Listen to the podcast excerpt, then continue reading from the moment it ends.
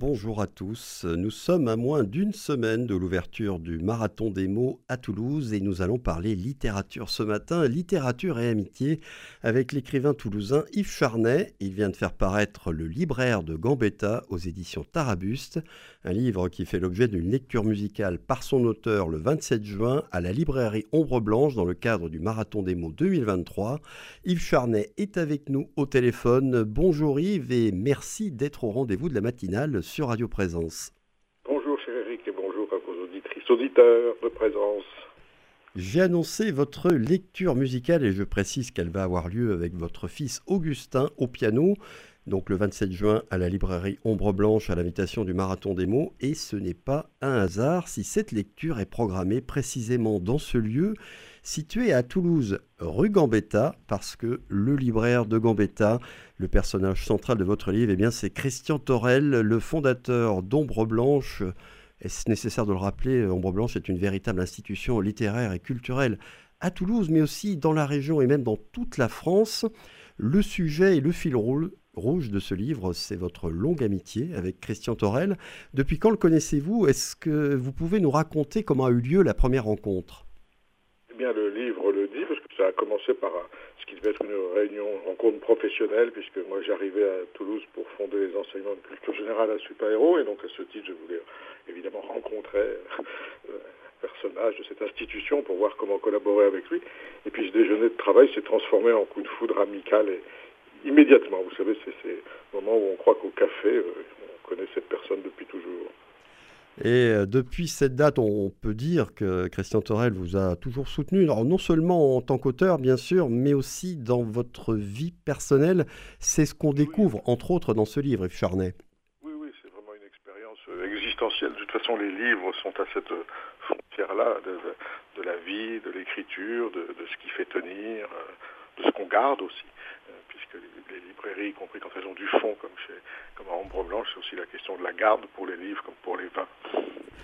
Pourquoi euh, avez-vous eu envie, à ce moment de votre vie et de la vie de Christian Torel, d'écrire ce livre ce livre qui raconte entre autres euh, votre amitié et combien elle a été importante pour vous à divers moments de votre existence? Pourquoi c'était le moment d'écrire ce livre D'une part, à un moment, on m'a demandé de faire un portrait de Christian dans ce livre. Il y a plus de dix ans d'écriture dedans, donc euh, j'ai commencé ça. Puis après, il y a eu euh, une commande aussi du marathon des mots autour des libraires. Donc euh, je suis retourné dans mes notes, dans mes fiches. Et puis vous savez, à un moment, quand ça démarre, ça démarre.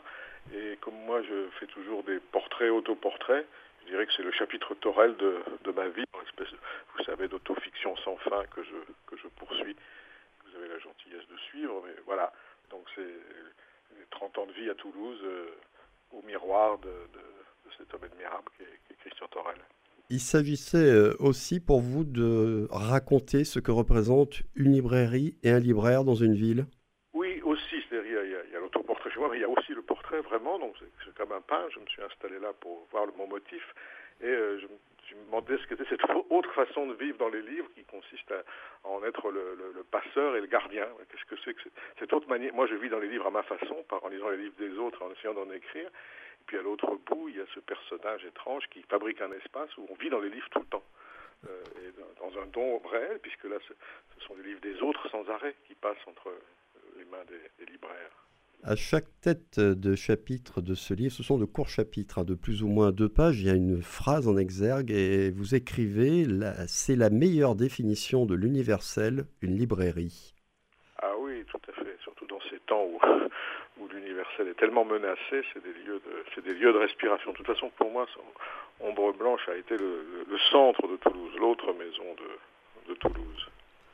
Euh, votre livre, je le disais, se présente comme une succession de chapitres euh, très courts, donc plus ou moins deux pages, avec une écriture bon, qui vous est propre, hein, très dynamique, un peu comme des chorus de jazz, très cinématographique aussi. Il y a beaucoup de flashbacks, d'aller-retour entre le passé et le présent. C'est voulu, bien sûr, mais c'est voulu parce que le cinéma, en tout cas un certain cinéma, a beaucoup d'importance dans votre vie, et notamment le cinéma français des années 70. Vous écrivez, par exemple, elles étaient depuis longtemps arrêtées sur 1970, les horloges de ma vie. Oui, ça retracer mon lien avec euh, notre ami Thomas Morales, c'est le côté monsieur nostalgie, comme il dirait. C'est-à-dire, oui, euh, sauter, sauter, piala, mais aussi, moi, je mélange toujours le, savant et le populaire. Je n'ai jamais compris cette frontière.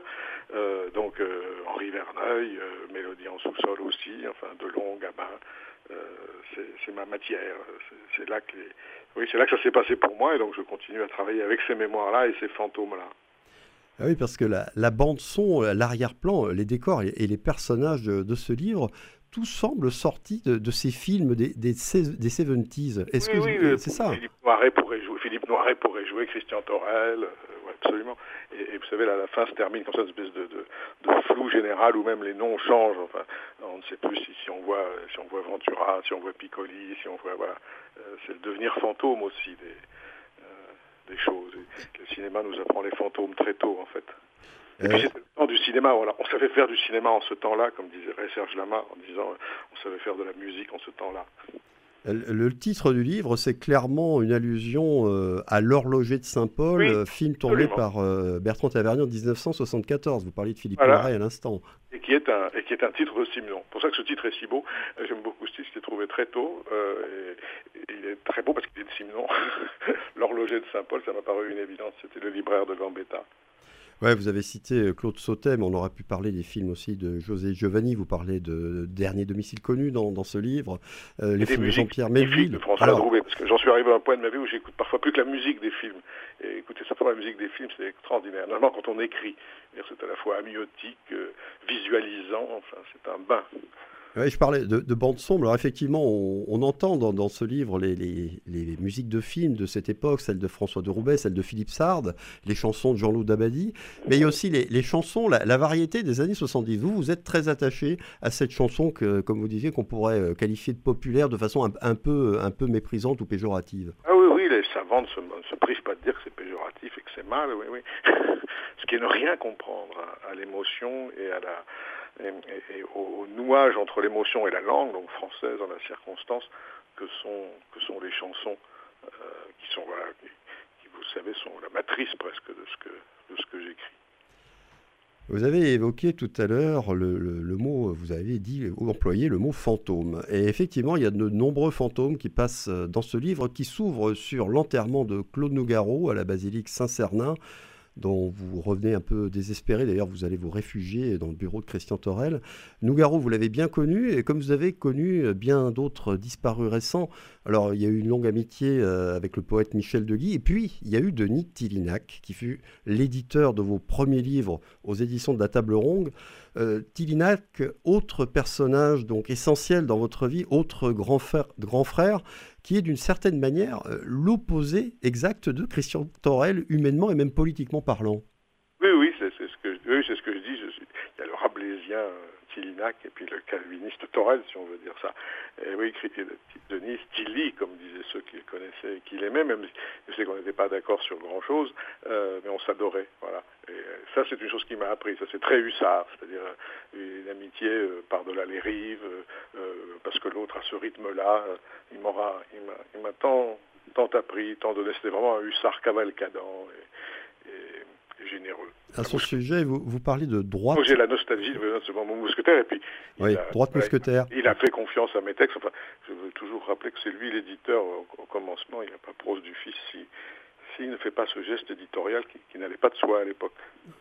Vous évoquez aussi euh, dans le libraire de Gambetta votre amitié qui, a plus, qui, est plus récente mais qui est, qui est vraiment très, très étroite hein, avec euh, Serge Lama. Euh, il représente aussi un peu une espèce de continuation du personnage de Tillinac aussi sur le plan politique. Ça, je sais, je sais pas. Ils auraient, oui, ils auraient eu des affinités gaullistes, j'imagine.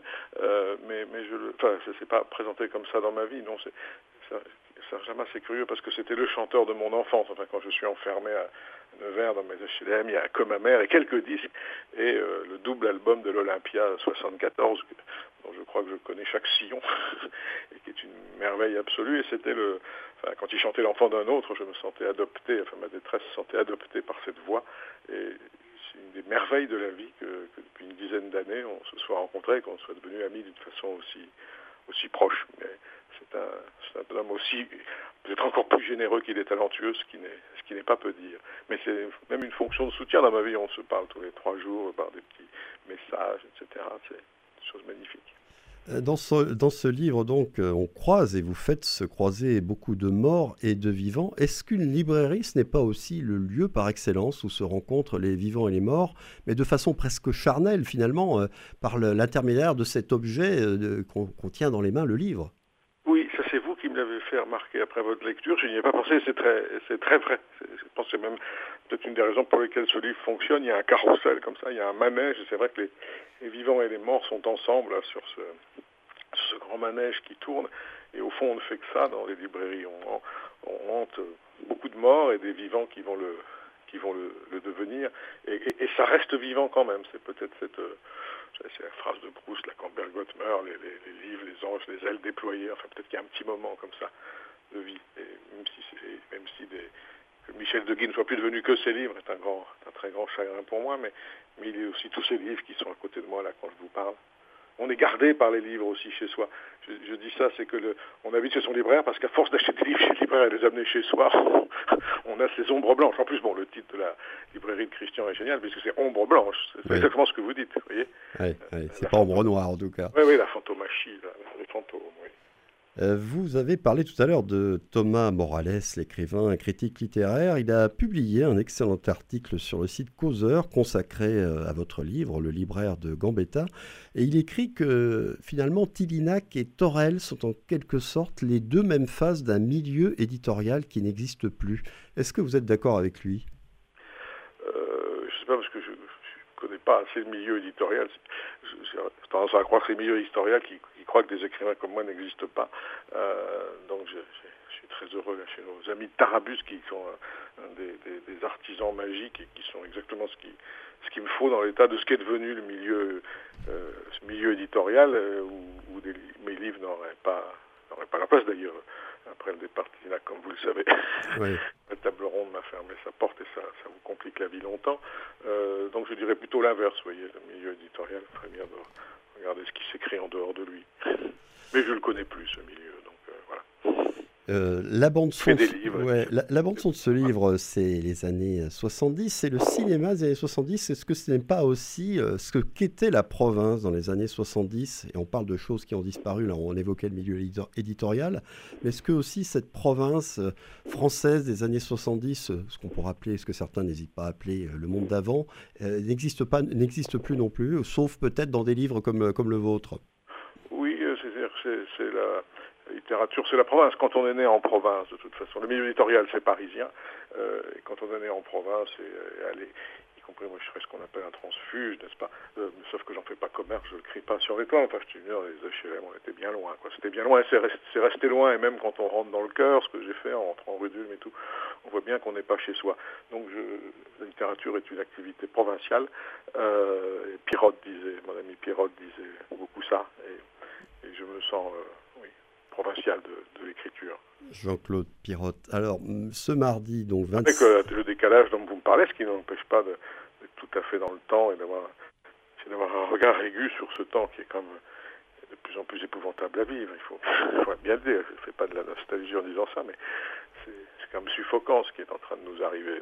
Alors, tout n'est pas épouvantable. oui, tout n'est pas épouvantable à vivre, heureusement, à notre époque. Et par exemple, mardi, donc 27 euh, juin, à 20h, à la librairie Ombre Blanche, vous avez donc été invité par le Marathon des mots à donner une lecture du libraire de Gambetta, accompagné au piano par votre fils Augustin, qui fait une très belle carrière, lui, dans le milieu musical, justement.